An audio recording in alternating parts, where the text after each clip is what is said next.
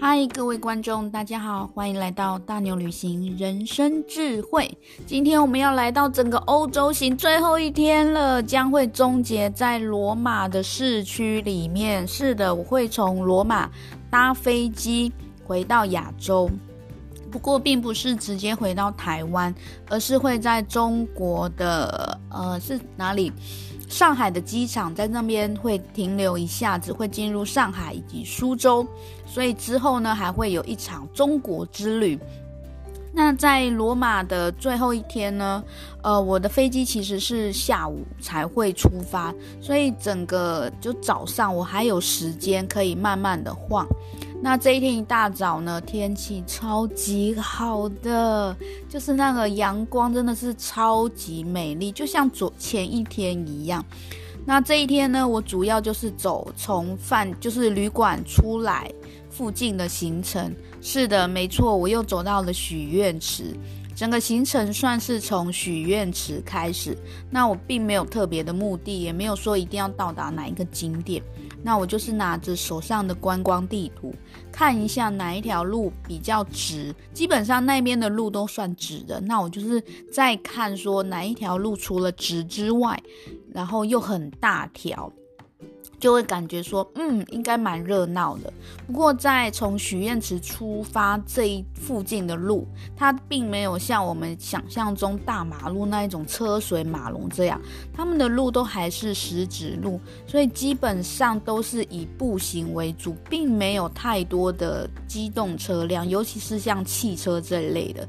所以，当你在阳光下散步，走在意大利罗马的石头路上的时候，那种感觉是很舒服、很闲适的，真的哦。当你可以尝试一下，就是在台湾，我们其实走人行道，或者是说有时候骑楼没办法，总必须要走到车道边的时候，车子呼啸而过，或许你已经习惯，觉得没什么。可是，一旦有了比较之后，当你走过了纯粹只有行人、没有机动车辆的地方之后，你会发现那是很不一样的感觉。整个心情并不会像说有机动跟机动车共用道路的那种紧张感，因为真的，当你不管怎么样，车子离你多远，只要有这种机动车经过的时候，其实心里都还是会被引起一丝的波澜。那在罗马这一边，我终于能体会到为什么我会觉得，嗯，整体而言，我是可以。享受我眼前看到的一切，然后用我的身体、我的皮肤去感受到温度，还有人来人往的那种拥挤感，或者是就是我整个五官会放大，不就是五感会放大，眼睛会看专注在眼前的人，耳朵会去听周围的声音，鼻子还会去嗅到一些有趣的味道，比如说食物的香味之类的。那我觉得这就是有没有好好的走路所带来的差别。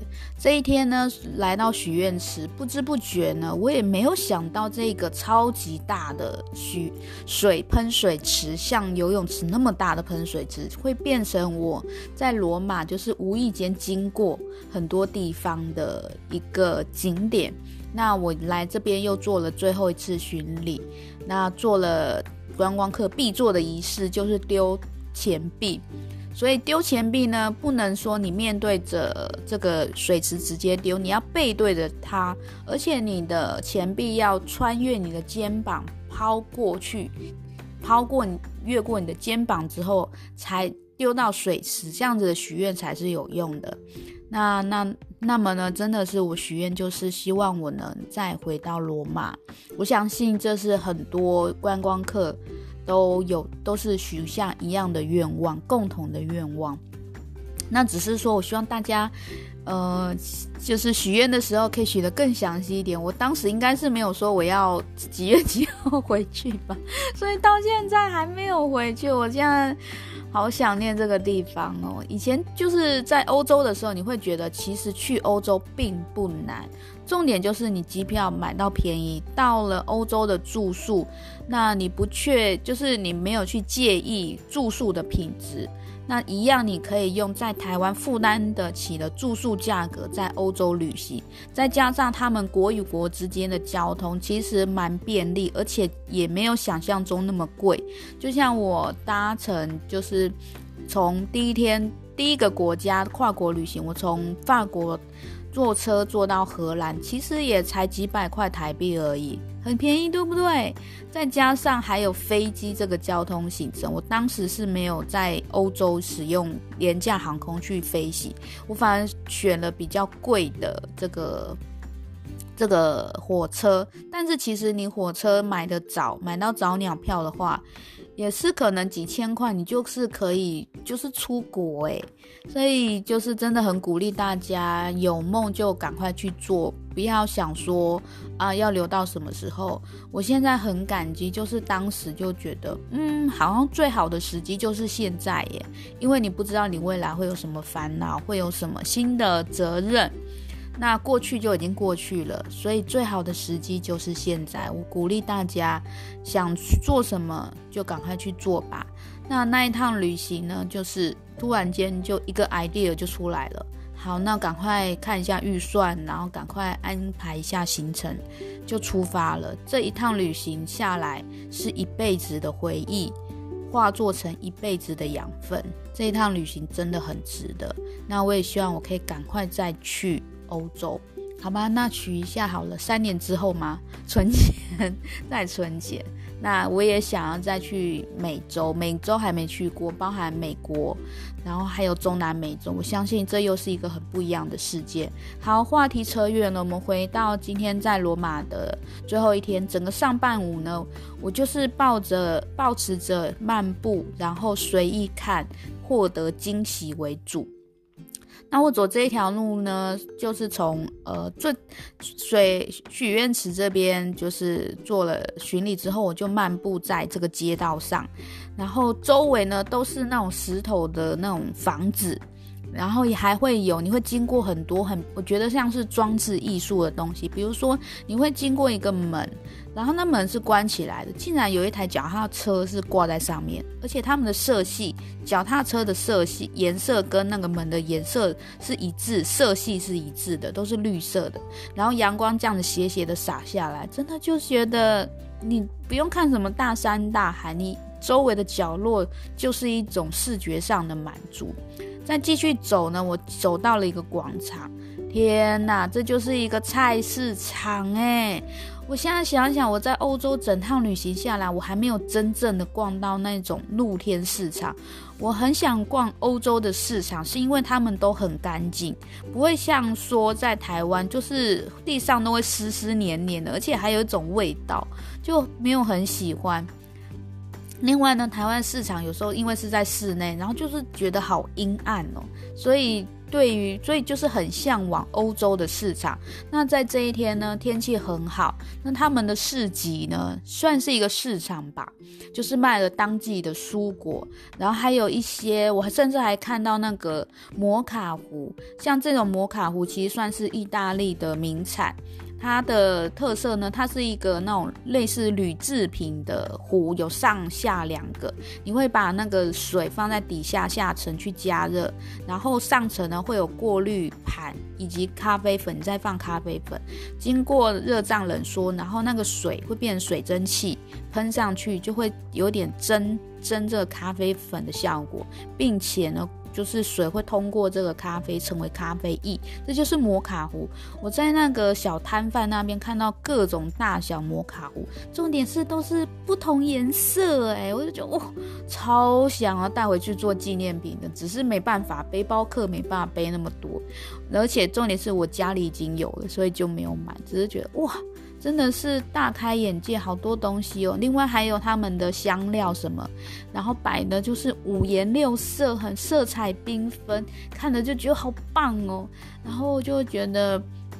其实，在欧洲有机会的话，也是体验一下，就是在当地烹调，会是一种乐趣。用你看到的食材去做食物，所以如果你有办法可以住住到那种富有厨房的住宿的话，其实很好。那你要住到有厨房的住宿，首先的话，你要去找就是订房旅馆，你要找 apartment。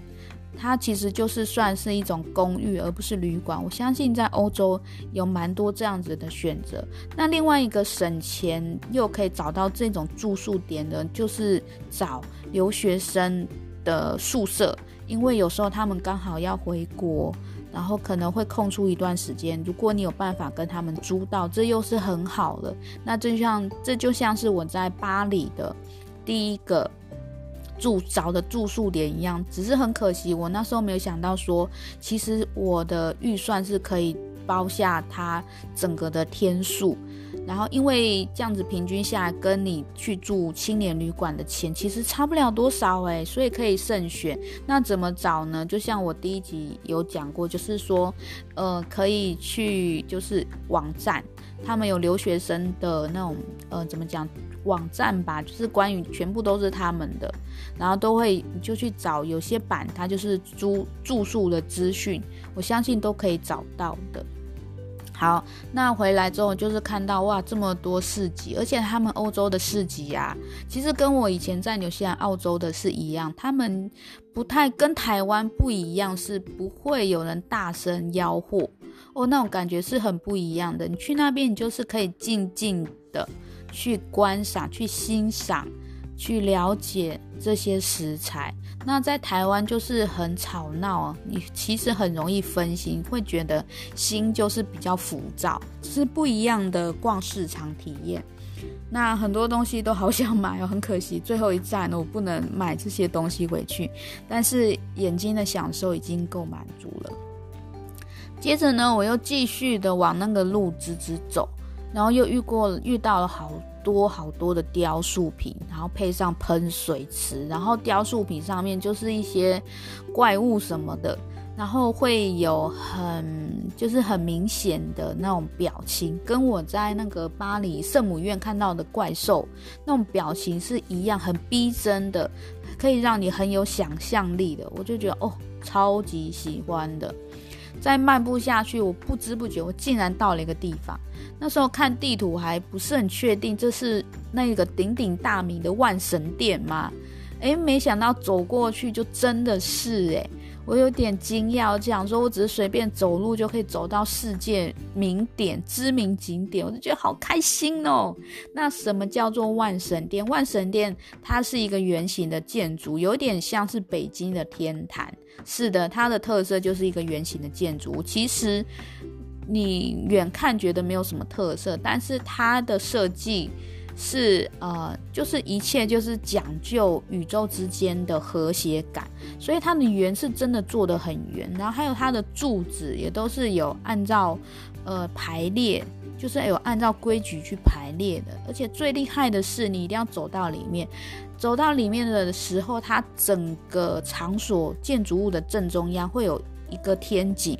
然后光线就会从天井射下来，很神圣的感觉。所以我觉得它的设计真的会让你觉得说，你会相信神明，你会相信，应该是说相信天上，相信有神明的存在，然后会带给你和平，然后你内心会很平静。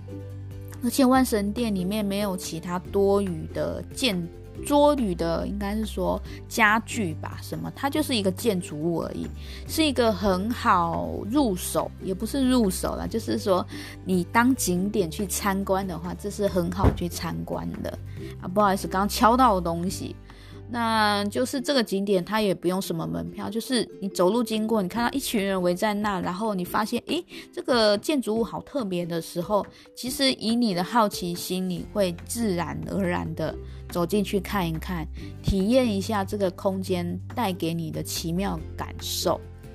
那再走下去，我也是遇到很多间好可爱的小店哦。他们就是在罗马这些店啊，其实跟台湾很不一样。我们台湾很要求黄金店面、三角店面，对不对？到了欧洲之后，我才惊觉我们台湾的美感都被这些连锁店所扼杀了。比如说好了，在欧洲，你的三角点。你可能就是一个装饰品，或者是说一个雕塑很漂亮的角落，反正它就不会是连锁商店。但是我就突然想到，对吼，我们在台湾的三角三角点基本上都被连锁便利商店所覆盖了。对，我看来看去，我所以就是一直想说，诶，奇怪，台湾建筑物也有三角点，为什么我从来都不觉得台湾的三角点很特别、很漂亮呢？来到欧洲之后，我恍然大悟了一些事情。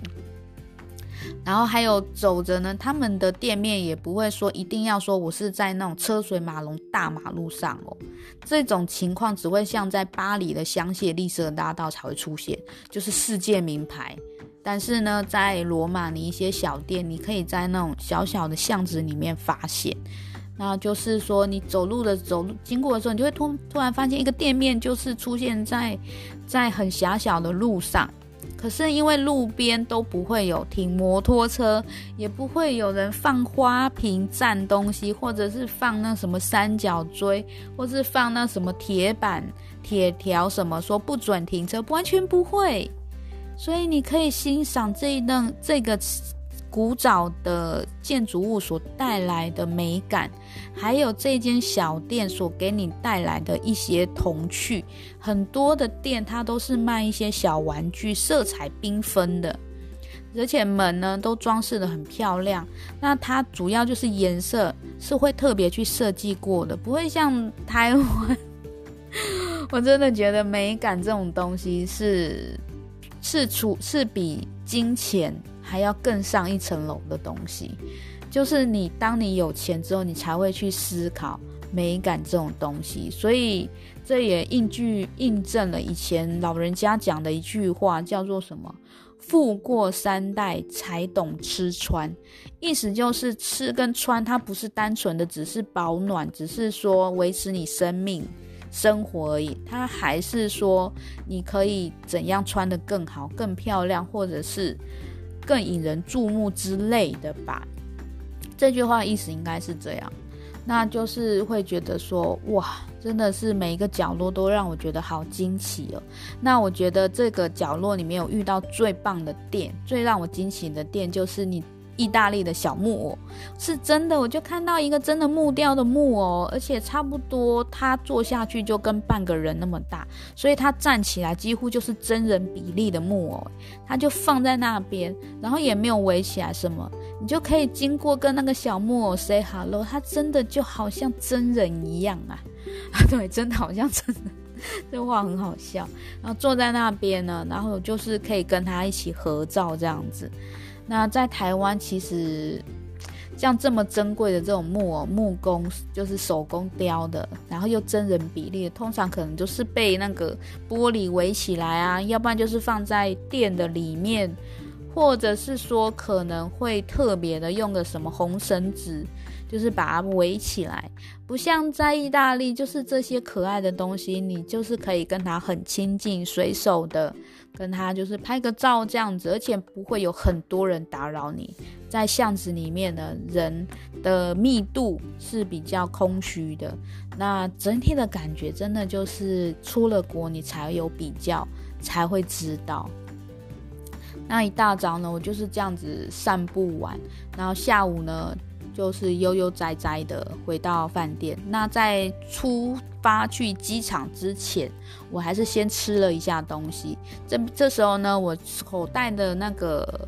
欧元其实剩不多了，那我必须要精打细算，所以在这趟旅程每一天其实都是要记账的，而且要符合你花费的目标，才比较能达成说你精打细算有欧洲的这个目标。那其实我还是有留个一百欧元啦，所以不用太担心这样子。那只是说我还是很想看看能不能达成这个目标。那时候我手上嗯扣除。买车票的钱就是最后的花费之后，我其实还剩下几块欧元。那我就想说去吃那个披萨。那他那边呢，街上就有那个小店哦，类似快餐店，然后很像台湾的那种自助餐店。可是他自助餐上面的菜哦，不是说那个菜都是各种不一样的披萨，然后一块一块，上面有写标价。不过我不是很懂他的意思，我以为是一块就是这个钱，所以我就挑了这一一种披萨。他也不是，我不知道意大利意意大利人是不是叫它披萨？因为它是方块的，然后用切的。那我们印象中的披萨是圆的。反正不管，我就是去点了。然后没想到哦，这个东西像这个方形披萨，它是称重在卖的，是称重哦。所以它我刚开始以为的那个价格，其实不是一块的价格，而是你点多少，然后它的单价这样子。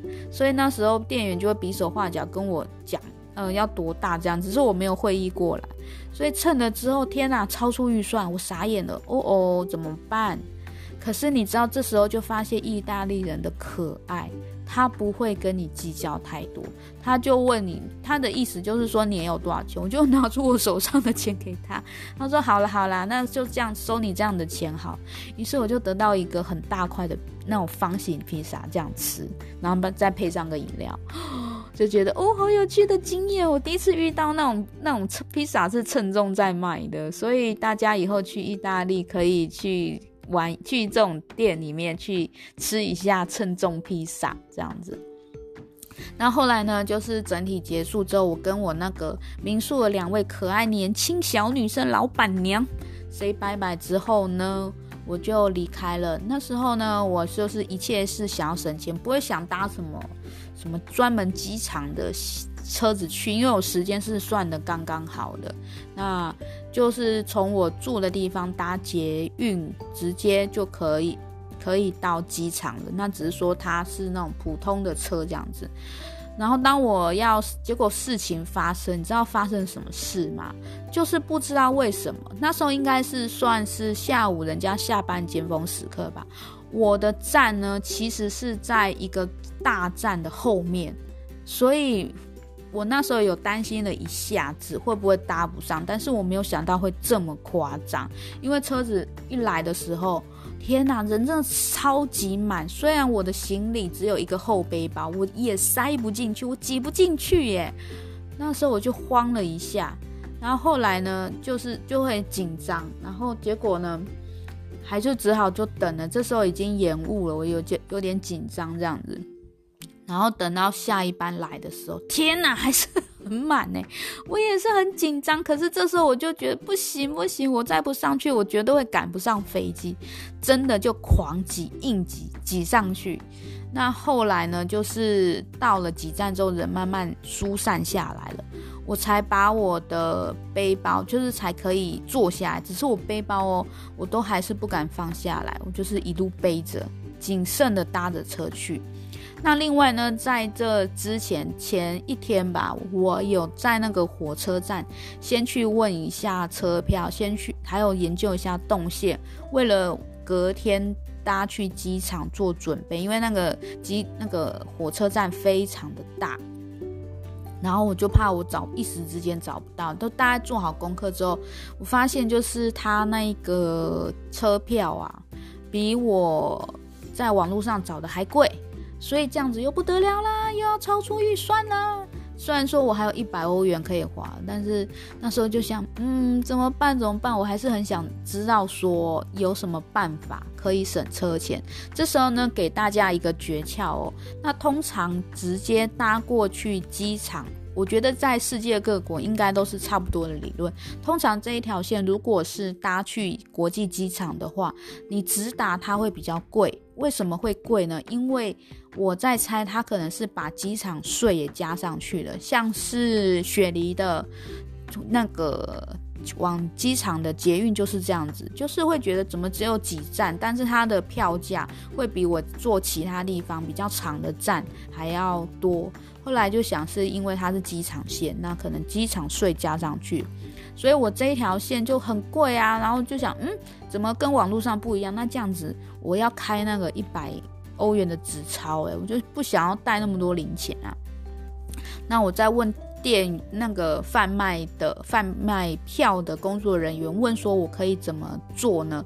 结果他们很好心呢，他们就告诉我一个秘诀，你就是拆着做。意思是说，就是在这中间有一个站，它是算一个分界点。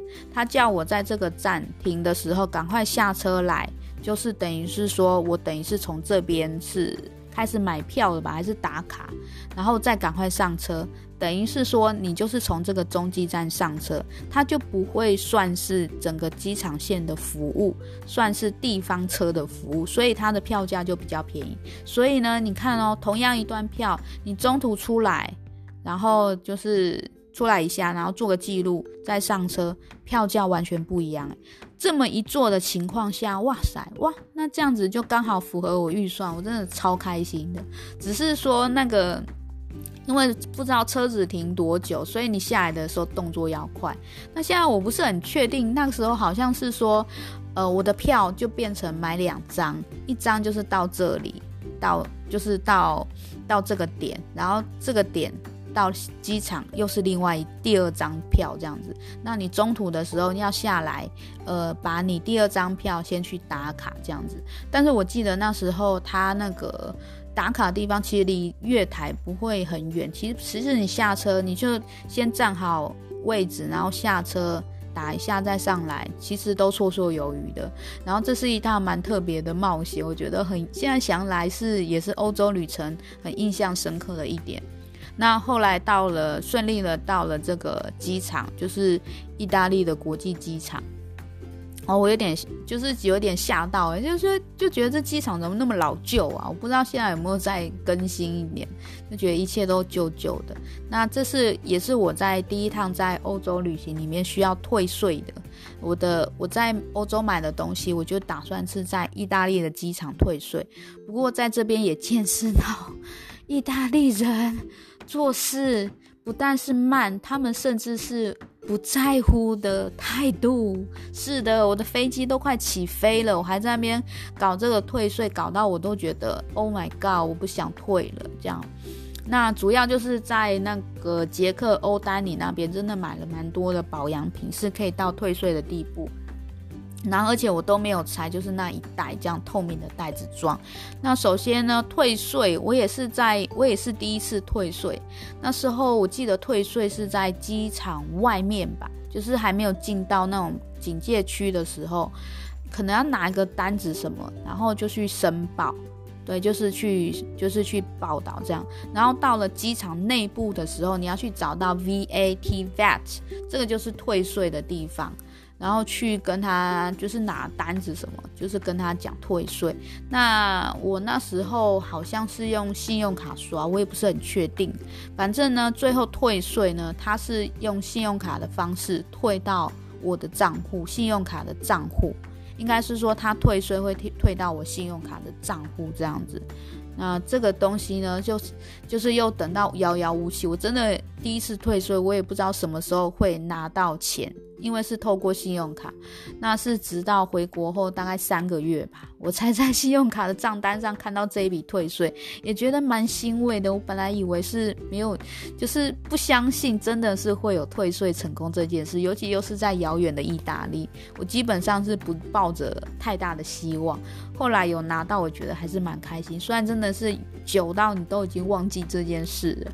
那也这是在意大利蛮特别的经验，就是在很紧张，就是飞机快起飞的时候呢，办完退税就赶快去搭飞机了。那这时候天色也晚了，然后就觉得哦，好神奇哦，完成了这一趟欧洲旅程，自己自己独立旅行的一趟欧洲旅程，然后平安的结束了，蛮感恩的，内心就想着说，嗯，欧洲也没那么难嘛，下次再来。然后大概就是这样子的心情，然后没有多久我就要迎接另外一趟旅程，那就是在中国的旅程了呢。那在这之前，其实中国我也只去过一次，去了就是在北京奥运那一年有去北京过，之后就没去过了耶。虽然是说在纽西兰。呃，结束打工度假之后，有想要就是在香港转机嘛，也想要顺便去一下广东看看。那时候是有跟一个广东朋友约，可是很奇怪哦，他并没有出现，而且也没有跟我们讲他他的情况，就联络不上了。所以我们我那时候跟同伴两个人就睡在机场一夜，就现在想起来就觉得嗯，好浪费时间哦，早知道一到那个香港就自己去玩就好了。那这都是一些过去的故事，以后再跟大家分享。很谢谢大家今天的收听。那我希望我们可以一起再去欧洲，也希望听到你们有去欧洲过。然后玩到的很多很棒的东西，看到很多很不一样的人，或者是你觉得台湾可以做更好的地方，我相信这都是旅程很重要的一点。但是我觉得我在这边真的要特别的呼吁，就是因为现在社群媒体很发达，其实我发现大家的行程或是看的东西都大同小异。我觉得作为作为作于我们这个。旅人作为 backpack，作为 backpack，你要去的应该是独立思考的地方，是你自己想要去的，而不是别人一直推，然后你就觉得我一定要来到这边，而是你可以从你的路上发现到更多别人没看过的东西，这是独立思考。我觉得，呃，背包旅行第一个是极简主义，极简主义呢，就是当你把杂物都远离了之后，远离了杂物之后，剩下的就是最重要的东西，而这个东西是可以帮助你做最重要的事，你自己想要的事。所以背包旅行是一种极简主义。那另外一点呢，背包客他是用最少的钱去做最到最多的事。那所谓说背包客，他也不一定说真的都是为了省钱而旅行，而是说当你在呃整个环境。呃，物质环境不是那么好的情况下，你可以看得到的东西绝对不会是物质表面的东西，你是可以看得到物质里面比较深层的东西。我相信这些东西都是豪华旅行啊，呃，团体旅行啊所不一样的。而在这边呢，我有一句话，就是当你在呃，当你做团体旅行的时候，你是属于这个团体的；但是当你自己一个人去国外旅行的时候，你是属于这个世界的。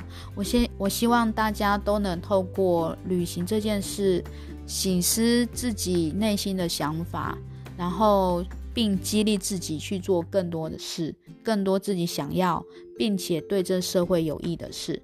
好啦，我们欧洲行就到这边结束了，谢谢各位的收听。那之后会有中国行，还有我在澳洲生活的一些点滴。哇塞，这个将近七年的时间，这个又是很不一样的世界了。我经历了打工度假，然后我经历了去求学，然后经历了到后来在那边生活，以及到为什么要回来。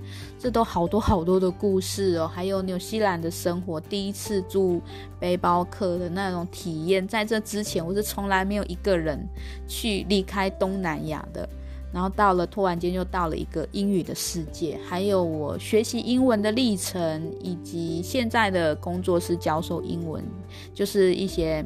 关于台湾教育学习英文的一些想法，甚至还有在我在日本求学学日文，在日本看到的点点滴滴，真的是很多很多的事。还有去柬埔寨那时候还有机会去爬上那个吴哥窟那边的那个神坛，现在都不行了。就是一些事情，有些事，有些旅行你早点做，那会是不一样的，跟现在是很不一样的情形。还有。去泰国也将近七次了，也是从这个这这些期间里面，你看到不同点点滴滴的泰国，还有每次去马来西亚去了好几次，然后跟朋友见面所感受到的，这些都是用青春所写下来的旅行故事。我希望我可以透过这个广播节目跟大家分享。今天就到这里了，谢谢各位收听，我们下次再见，拜拜。Thank you.